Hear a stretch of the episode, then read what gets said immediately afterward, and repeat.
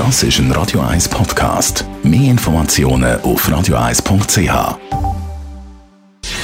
Gesundheit und Wissenschaft auf Radio 1. Unterstützt vom Kopfwehzentrum Irlande Zürich. www.kopfwww.ch der Sommer der ladet zum Wandern ein und wenn man irgendwo in den Bergen oder in der hügeligen Welt von der Schweiz unterwegs ist, dann tönt sie ja meistens so.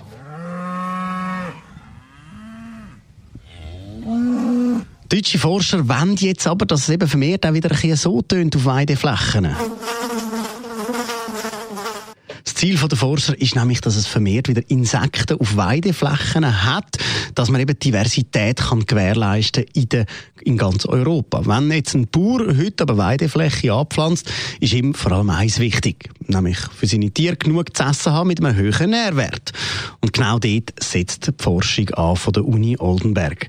Sie wollen ein Saatgut entwickeln, das viel Blühpflanzen beinhaltet. Also für alles, was kreucht und fleucht von Insekten über Wildbienen bis hin zu Schmetterling. Aber eben genau, das Ziel ist dann auch den Nährwert für die Weidetiere beizubehalten. Und mit diesem Projekt ist es auch der EU ernst. Sie unterstützen nämlich das ganze Vorhaben mit gut 4,5 Millionen Franken.